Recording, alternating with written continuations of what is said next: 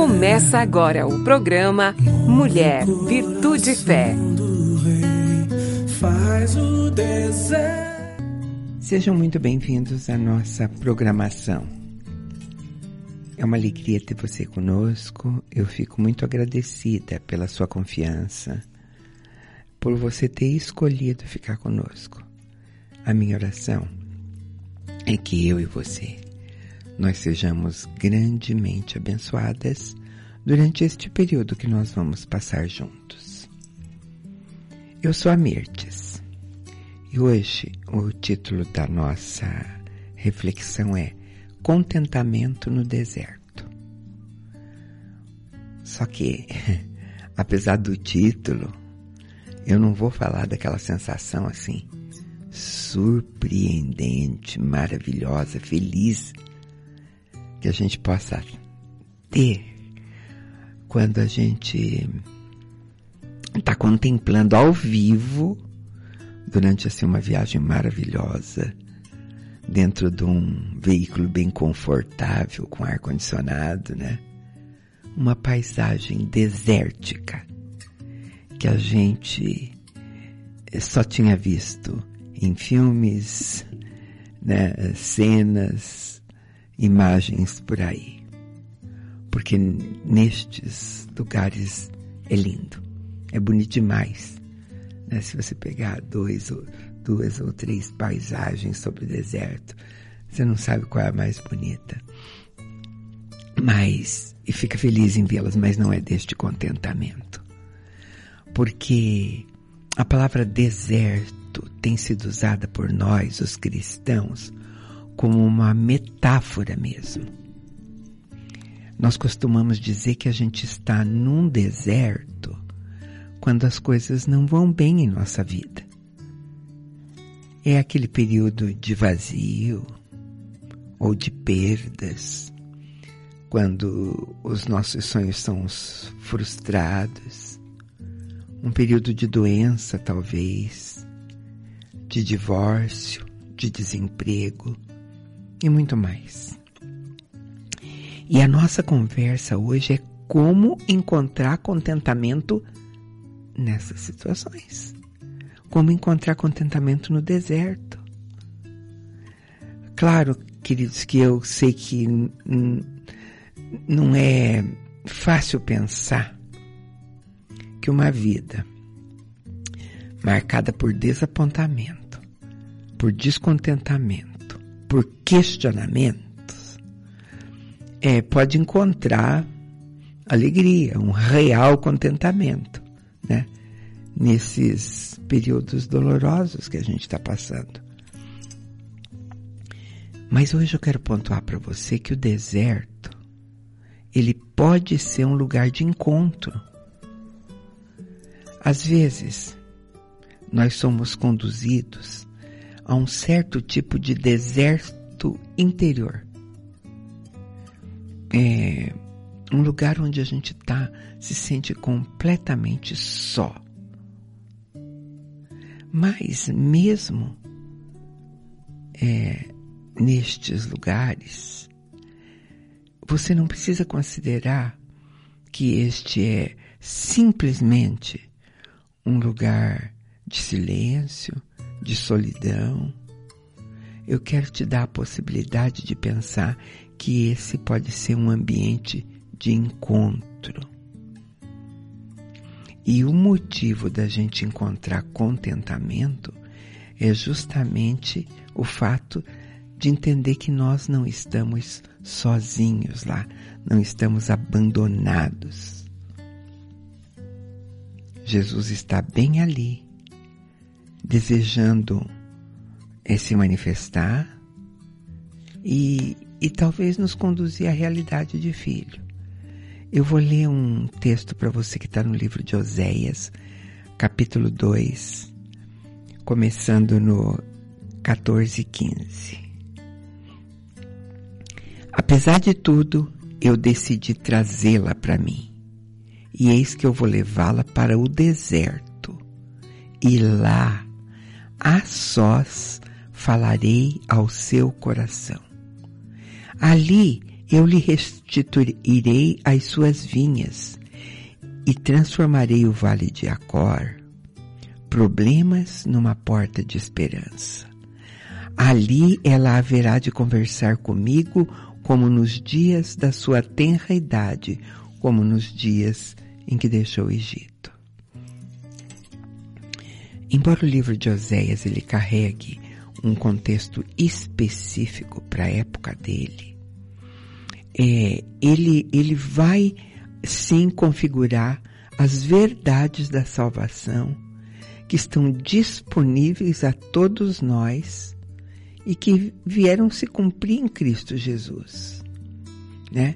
É uma proposta de um casamento eterno quando nós ainda éramos infiéis ao Senhor. Então, quando nós meditamos sobre o deserto como um lugar de intimidade, como um lugar onde a gente pode ficar afastado de tudo o que poderia nos tirar a atenção, a gente pode também pensar na possibilidade de encontrar contentamento neste lugar. E como está escrito em Oséias, é um tempo de restaurar as vinhas da nossa alma, sabe? De, de trazer um novo fôlego de vida, uma nova cor para nossa vida. A gente não precisa temer o deserto. O deserto é sim um lugar de segredos e de mistérios. E por conta disso a gente precisa aproveitar para que estando no deserto nós possamos aprender e crescer. Deus tem propósitos, sabe? É, de quando é, é, a gente entende a possibilidade de contentamento no deserto. Deuteronômio 8, começando no 3, vai dizer assim: Ele te humilhou, te deixou ter fome, te sustentou com maná que você não conhecia, nem teus pais conheciam, para te dar a entender que não só de pão viverá o homem, mas de tudo que procede da boca do Senhor viverá o homem. Nunca envelheceu a tua veste sobre ti, nem se inchou o teu pé nesses quarenta anos. Sabe, pois, no teu coração, que como um homem disciplina seu filho, assim te disciplina o Senhor teu Deus. Vamos começar por aí, né? Deixou você ter fome. Às vezes Deus precisa deixar a gente sentir é, vazios profundos, essa coisa parecida com fome.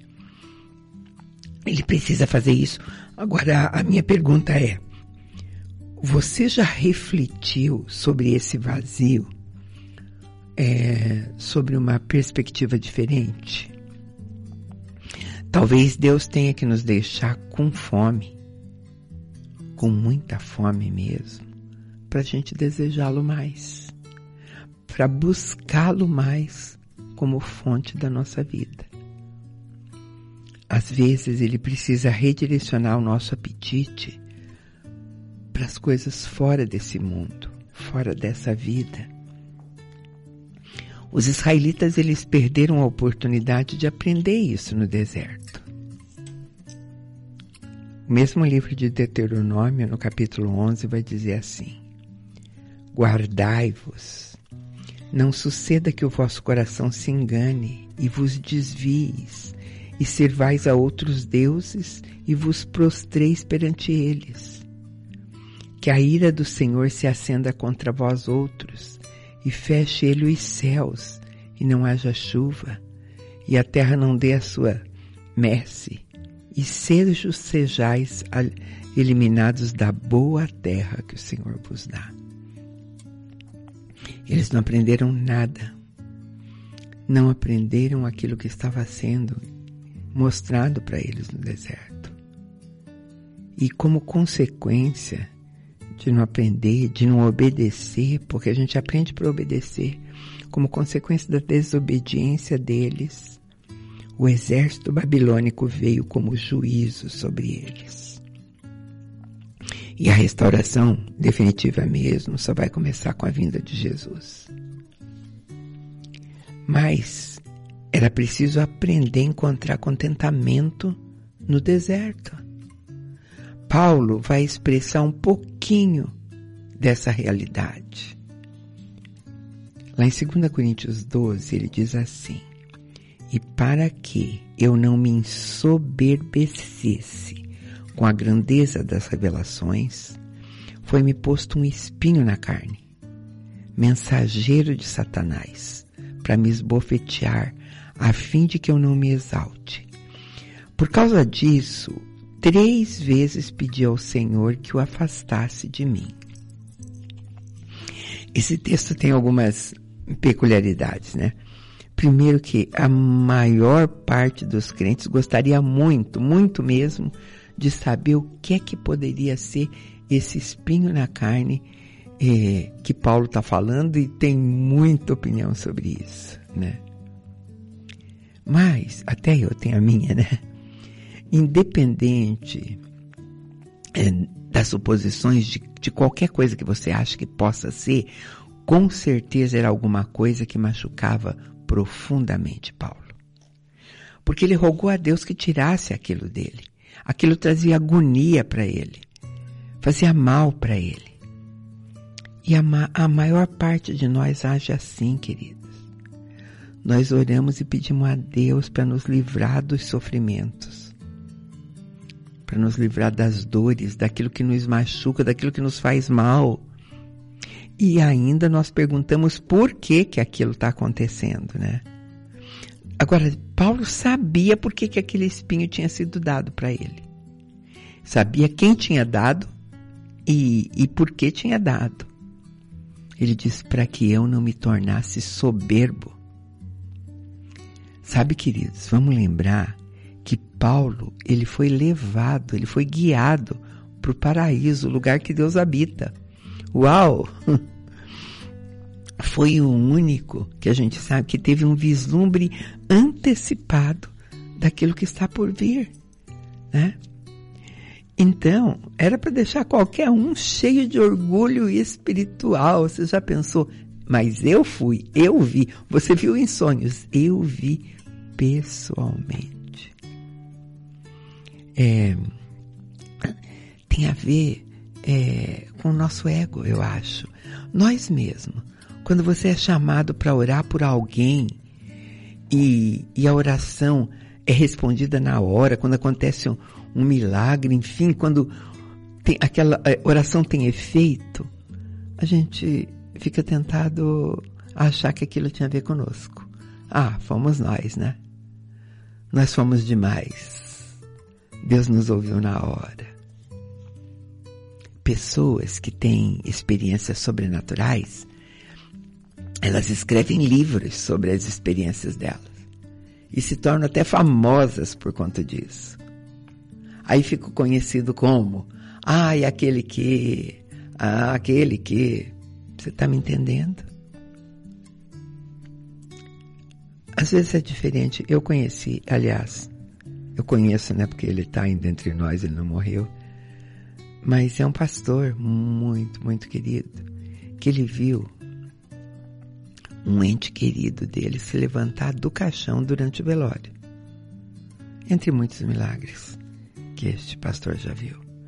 E ele é um dos pastores mais humildes que eu conheço. Ele continua ainda, né? É, inspirando gerações. Mas voltando ao texto de Paulo, o texto que vai nos ensinar, lá em 2 Coríntios 12, 9, na resposta de Deus, quando ele pediu três vezes para Deus tirar aquele espinho da carne dele, para ele sair daquela situação de deserto. 2 Coríntios 12, 9 diz assim: Então ele me disse: A minha graça te basta, porque o poder se aperfeiçoa na fraqueza. De boa vontade, pois, mais me gloriarei nas fraquezas, para que sobre mim repouse o poder de Cristo. Pelo que eu sinto prazer nas fraquezas, nas injúrias, nas necessidades, nas perseguições, nas angústias, por amor de Cristo, porque quando sou fraco, então é que sou forte. Uau, queridos! Quando ele, Paulo, né, sentia e olhava para aquele espinho, ele via a mão de Deus operando na vida dele, protegendo ele, Paulo, é, de se valer da experiência maravilhosa que ele tinha tido para se vangloriar, para mostrar que ele era melhor que os outros. Mas Paulo, além disso, ele via naquele espinho uma outra coisa ainda. Vocês lembram que ele disse assim: um mensageiro de Satanás para me esbofetear. Satan, é, Satanás atormentava Paulo com a tentação de se ressentir contra Deus. É, cada vez Paulo sentia que era Satanás cutucando ele, dizendo assim: Olha, Deus não precisava fazer isso para você, não, né? A tentativa que Satanás fazia de encher Paulo de ressentimento, de culpar Deus sabe? De, de, de, Paulo começar a pensar assim: nossa, ele me conhece tanto, ele sabe que eu não ia ficar vangloriando. Eu não mereço isso, ele não precisava fazer isso, ele podia pegar mais leve. Então, por isso que ele dizia: um mensageiro de Satanás para me esbofetear. Mas Paulo tinha tanta convicção que cada vez mais Satanás saía derrotado dessa tentativa. Às vezes acontece conosco. Mesmo a gente entendendo, compreendendo que Deus quer nos tratar através daquelas feridas, claro que nós vamos pedir para doer menos, né? Na verdade, a gente quer que a dor cesse.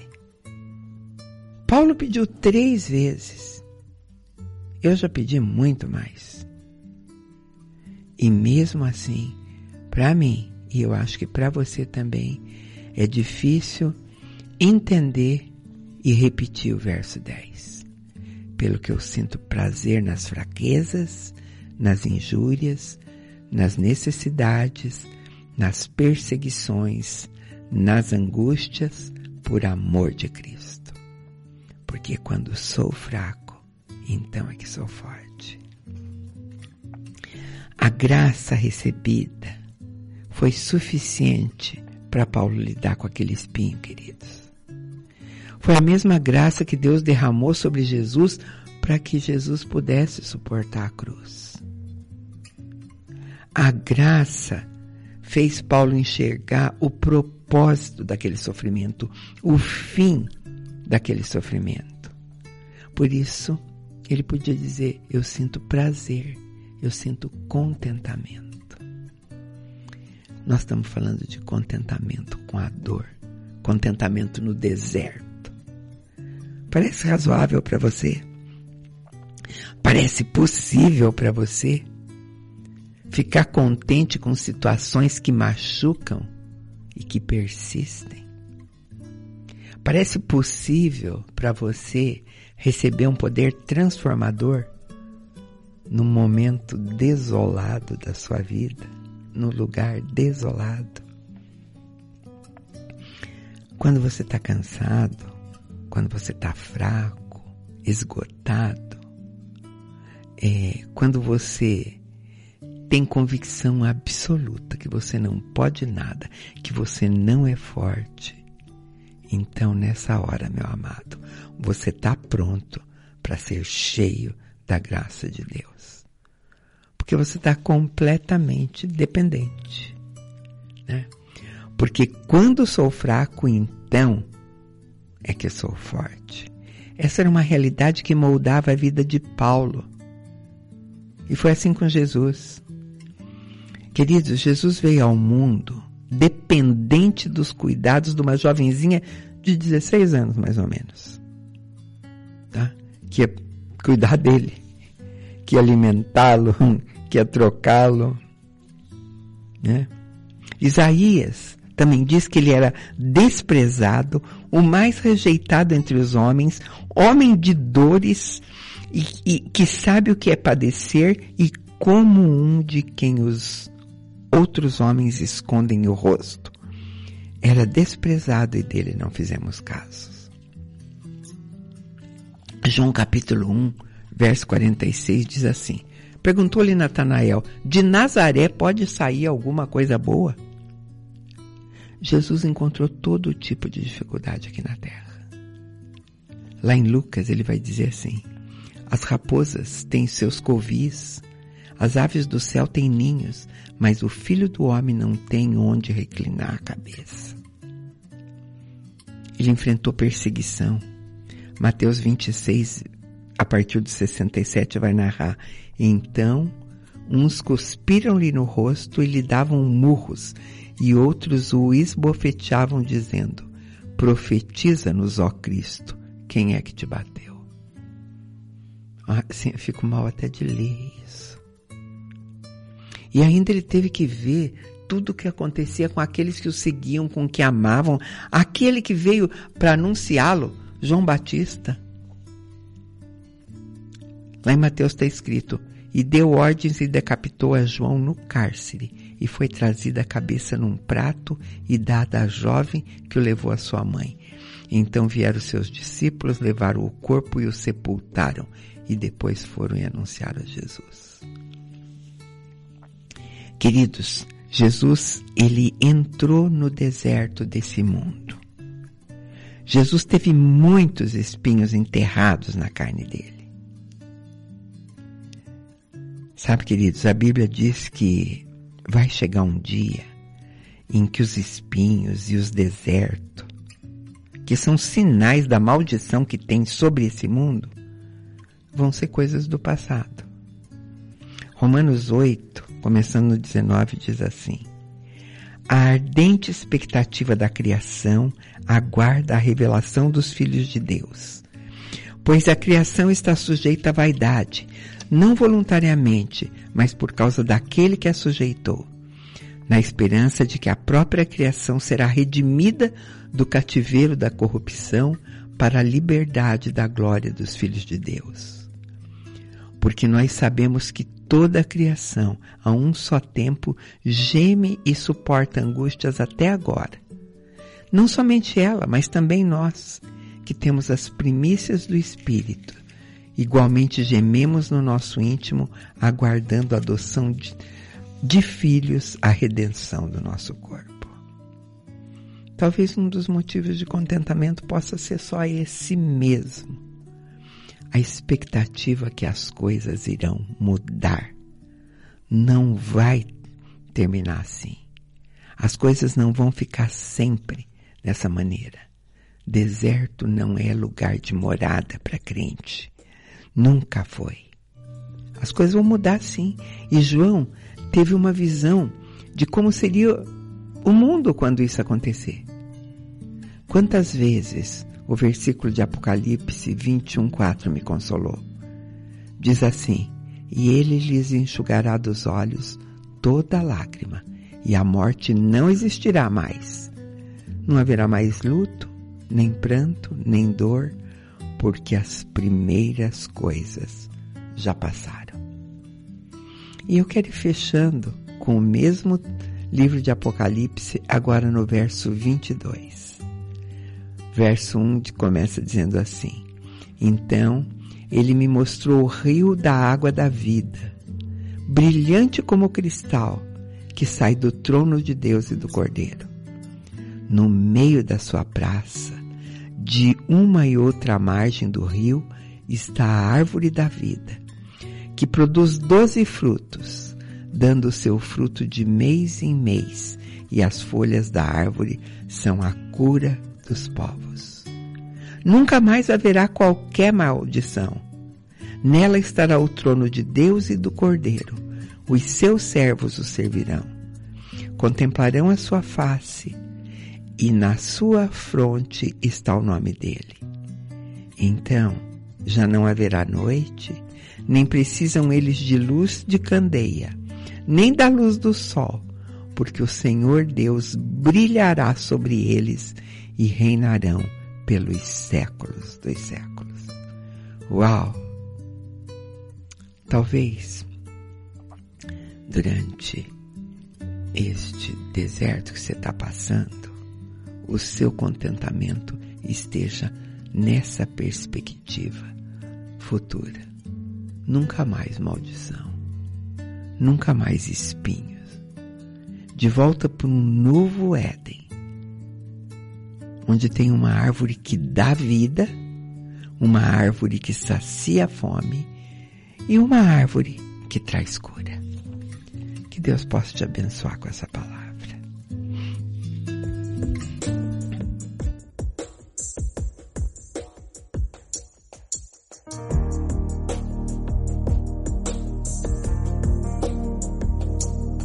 Há momentos que eu me sinto tão pequeno, enfraquecido.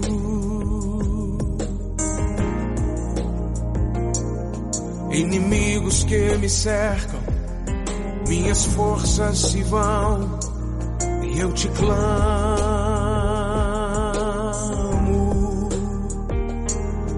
Não consigo te ouvir silêncio me aflige, eu me derramo.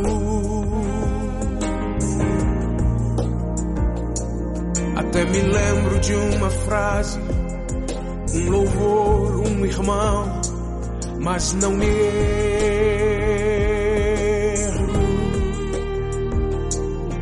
Eu não sei por quanto tempo, nem importa mais saber sentado estás no trono. Mesmo contudo, tu estás entronizado entre os louvores de Israel.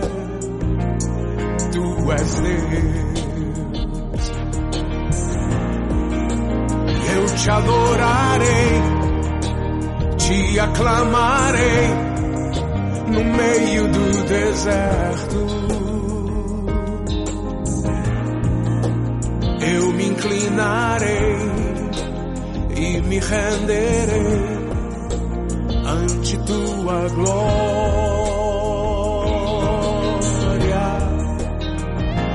Mesmo que demore, mesmo em meio à dor, eu prosseguirei. sei do que me aguarda. Tu és o meu rochedo, em ti confiarei. Aleluia. Eu te adorarei, te aclamarei no meio do deserto. Eu me inclinarei eu me renderei, Senhor, ante tua glória. Mesmo que demore, mesmo em meio à dor, eu prosseguirei, Senhor. Resta-me um descanso, resta-me um descanso em ti me firmarei.